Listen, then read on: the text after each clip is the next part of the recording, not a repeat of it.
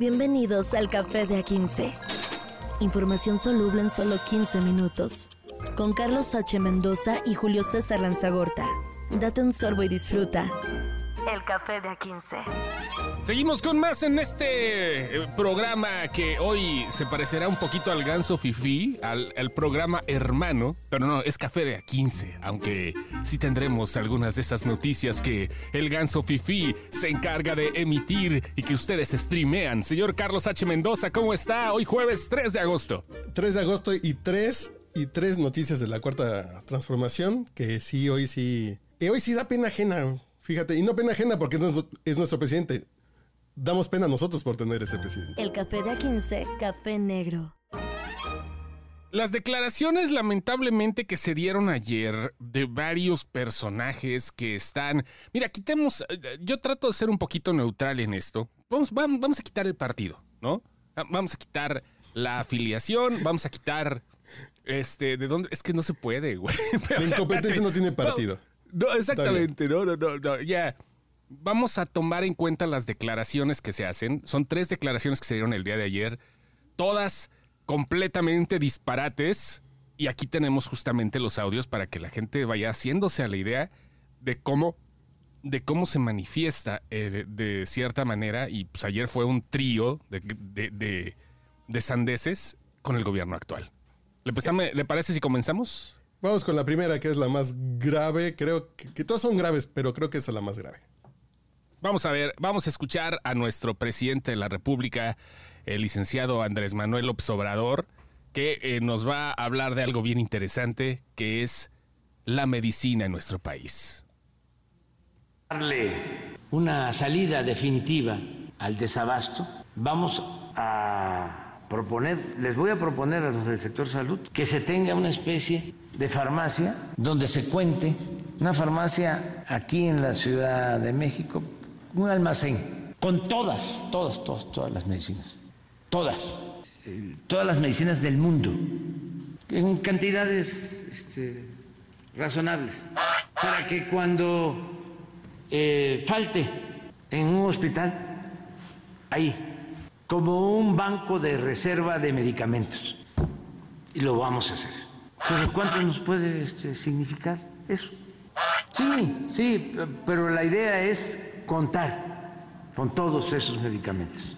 O sea, es un banco de reserva de medicina para que nunca falte ningún medicamento. Ayer lo estaba yo este, pensando. Sí. Este, y eh, lo voy a plantear a los del sector salud. Y eso es para que sí, en un avión este, o por tierra, hay necesidad de estos medicamentos, se mueve. Y siempre se tiene eh, en inventario todo, todo, todo, todo, hasta las medicinas más eh, específicas y eh, difíciles de conseguir en el mundo. Tómala. No mames, Javi Noble con todo, güey. Me recuerda, dijera el abuelo de una familia de 10, ¿no? Dijera, este, Manzano. Eh, ¿Recuerdan aquella película? Bueno, ¿se acuerdan de la bóveda del fin del mundo de Noruega? La Ah, de claro, la isla claro. de Spitsbergen. Igualito, ¿no? O sea, estamos hablando de que quiere tener todas las medicinas del mundo en una bodega, güey. O sea, no mamá, ¿qué pedo con eso? Pero No. además es el concepto de un centro de distribución. Ajá, claro. que eso lo claro, hacían las compañías a, los que, a las que ya no contrató. Había compañías que tenían centros de distribución para que las medicinas llegaran a todas partes. Digo, con sus limitaciones, pero nunca habíamos estado al nivel de desabasto que estamos ahora. Desde que nosotros hemos nacido, que, nos- que- que nosotros nacimos en 78, Mm. eh, nunca hemos visto este nivel de desabasto de medicinas en México. Y lo que dice es bien sencillo. Todas las medicinas del mundo, en una bodega, por si hace falta alguna, por más rara que sea, la mandamos. Güey, no mames. No. O sea, no. Podría ser una buena idea pensar en centros de. eh, en centros de. de. de concentración. Como hace Amazon, para que lleguen los productos de un día para otro, ¿no? Pagas y te llega en un día, dos días. Mercado Libre tiene también esos en muchos productos. Se puede hacer la logística, pero este es el mismo presidente que decía que repartir medicinas era tan fácil como repartir Coca-Colas y papas fritas. güey. Es que no se puede. primero, tomemos en cuenta, como tú lo dijiste, que hay un desabasto desde hace tiempo en el país. Eso es innegable por donde lo veas. Ha faltado medicina de la potente, de la que se utiliza para las enfermedades crónicas, como el cáncer o como el, el- el avance del VIH, el SIDA, entre otras más. ¿Por qué promete algo si se puede empezar de cierta manera con el abasto de lo que pinches falta ahorita y no una medicina de Suiza que está en proceso experimental y que seguramente también va a creer en su servicio de streaming, güey? O sea, no Ah, mames. Tampoco las van a conseguir. Pero es Pues este no, tema güey. de. Lo que más me espanta, que dice Macario Esquetino en su texto Al borde del precipicio, que López Obrador se lleva la vida de ocurrencias. Dice que literalmente él estaba cerca de él, eh, si él trabajaba con él, cuando se hizo el segundo piso de la Ciudad de México. Y técnicamente fue una ocurrencia. En un evento dijo, vamos a hacer un segundo piso. ¿Y cómo? Ah, sí, pues un segundo piso que, que agarre de aquí para allá. Y todo así de, ¿y con quién lo consultó? ¿Quién? ¿Cómo? ¿Cuándo? Y se terminó haciendo, ¿no? Sí, sí, sí, claro, claro, claro. Pero son ocurrencias. Aquí, yo ayer lo estaba pensando y vamos a hacer, a hacer centros de distribución. Javi Noble, güey. Sí, güey. Es Javi. Noble de, de Tabasco, güey. No, vaya, vaya, tomemos en cuenta algo y, y, eh, me voy a ver como el abogado del diablo, pero vaya, puede resultar, pero estamos hablando de que la logística que ocuparía esto necesitaría cientos de millones de dólares. Ojo, No es nada complicado. Antes de que comenzara este gobierno había un desabasto decoroso de medicinas, güey. Sí, Porque había empresas que trabajaban bien con el gobierno y tenían centros de distribución y tenían las cadenas de frío, porque además muchas medicinas se tienen que manejar con frío. Eh, que no es llevar papas fritas, no es súbete un camión con soldados y que llegue a donde sea. No es un camión de mercado libre. güey. Las No, medicinas no. llevan ciertos procesos de, de, eh, de transporte que no son papas fritas. El presidente se le ocurrió y no tiene la más remota y- idea de cómo funciona la distribución de medicinas. Entonces, a este presidente le parecía muy sencillo, como, como mandar apoyos en sobres de Manila, güey, que llegan de un día para otro. Piensa que almacenar, concentrar y distribuir es una cosa muy fácil. Cuando lo que hizo este gobierno fue destruir esa estructura deficiente y con carencias, pero que daba un servicio muy decoroso para todo el país antes de que comenzara este gobierno. hablando de cosas decorosas, híjole, los libros de texto, otra falla también. No, están, están saliendo a la luz. Yo, punto número uno. Usted vive en Querétaro. Según Yo los sí, libros de texto. Dice- Estoy viendo un mapa donde dice mapa. Querétaro en Ajá. Guanajuato y Guanajuato en Querétaro.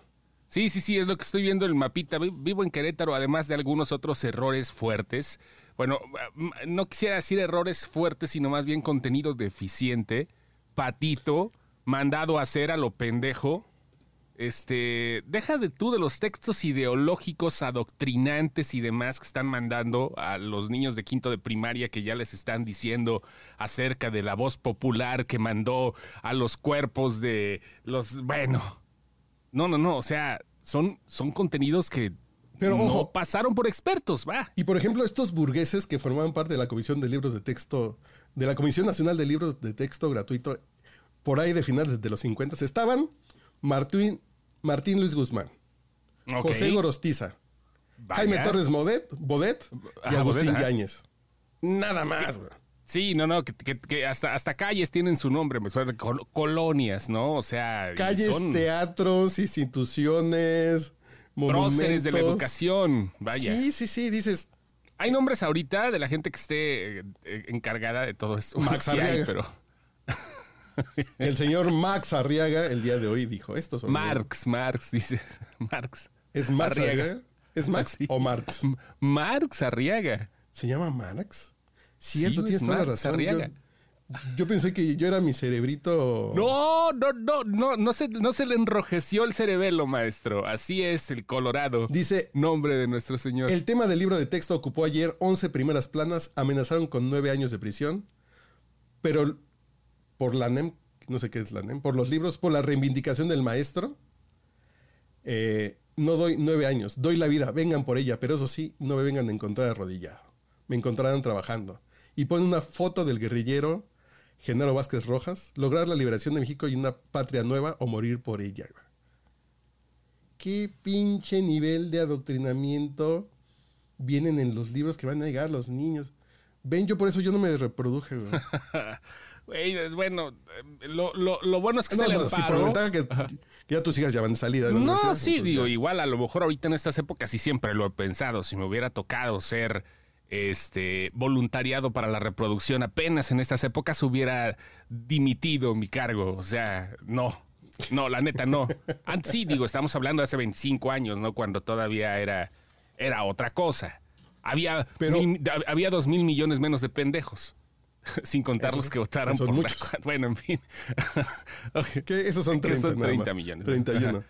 Pero, a ver, tú la ventaja que estás en Guanajuato y ahí sí van a frenar los libros de texto y van a hacer unos propios, ¿no? Y lo que pasó, de- de- ¿Cómo? lo, lo que dijo la juez, ¿no? O sea, es que sí, necesitamos frenar y la CEPLI se hizo, se hizo pendeja. Es que no nos notificaron. ¿Cuándo? ¿No nos notificaron? No, no, señor. A, no- a mí no me dijeron nada a ti. No, no, No no. nos llegó el memorándum, nada. Pero en fin, hoy nos topamos con un textito que habla de que una niña y una abuelita y su abuela tienen COVID. Y además de que se tomen su tratamiento médico, también se echen unos tecitos y dice el texto. Y mi abuelita dice que puede ser de hierbabuena, ajo, apio y bla, bla, bla, ¿no? Cuando llegué a mi casa me di cuenta que somos muy afortunadas. Los cuatro T's, ¿no? Así estaría padre. Los cuatro Los Ts, cuatro T's, el nombre de la nueva compañía. Porque el, Distribuidora de medicina. el- la- de- no, no, la distribuidora. di- Diste, no, dis- no, diste her- herbolaria las cuatro T's porque la naturaleza no tiene desabastos. Sería el eslogan. Ojo, pensando en, ¿cómo se llama la nueva Conasupo? Segalmex. Es una, es un organismo del gobierno que se supone iba a distribuir alimentos a bajo costo para la gente de bajos recursos.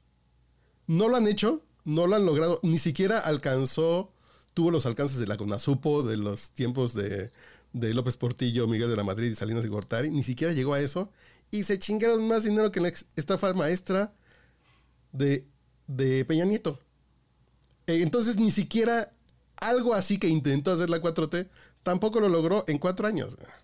Sí, güey. Y son alimentos. Sí, sí, sí, sí. Y son jitomates, son semillas, son cacahuates. güey. Sí, vaya. Dices, No, no, no. Bueno, pero ahorita lo que importa. Nos quedan dos minutos. Bueno, justo el tiempo. Vamos a poner estos dos minutos, un minuto con esto. Ahí va. y las noticias falsas de esta semana. Pero además les queremos presentar, como ya adelantaba el presidente de la República, Andrés Manuel López Obrador, un balance sobre los resultados de la encuesta de ingreso-gasto del INEGI, dada a conocer la semana pasada, del 2018 al 2022. Los ingresos de las familias con menos recursos crecieron 19.9%. El ingreso promedio de los hogares es de 63.695 pesos. La brecha de desigualdad des- disminuyó. En 2016, en el año 2016, los más ricos ganaban 21 veces más que los pobres, a pesar de que en este camino de la transformación falta mucho, este año bajó a 15 veces eh, menos, eh, eh, más, digamos, la cifra de los pobres. Hay menos, 15 veces menos pobres. Aunque predomina la subida por ingresos laboral- laborales, recordemos que se ha incrementado el salario como nunca antes, en un 90%. Güey. 63 mil pesos mensuales, lo que dice que gana el... ah, chinga, chinga, chinga, chinga. Voy a hacer una analogía antes de irnos rápido. Apenas fui a un funeral. Un funeral, a una iglesia. Yo no soy católico, yo no profeso ninguna religión. Y el padre andaba pedo. El padre andaba pedo, sí, llegó, o sea, llegó pedo y ofició la misa pedo. Y la señora que pasaba a leer la, la- la Biblia, porque pasa siempre una señora, ¿no? Este, leía bien mal. Así me imagino este pedo, güey. Así me imagino, güey. Literalmente. Porque además, entre que tienen cultura, como un nivel de, de poco talento, digámoslo así, Ajá. tienen temas también como de dislalia, ¿no? Como sí, que- la dislalia se, se prende bien sabroso ahí. Sí, sí, sí. Pero independientemente de eso, lo puede decir mal, puede ser tartamudo como mi caso, pero decir 63 mil pesos de ingreso a una familia en México, no mamen. Nos quejábamos de quién era el que decía que con 6 mil pesos podía vivir una familia mexicana. Eh, ¿Peña Nieto? Eh, no, no, Cordero. Ah, Cordero, Cordero, sí, pero fue la administración de Peña Nieto.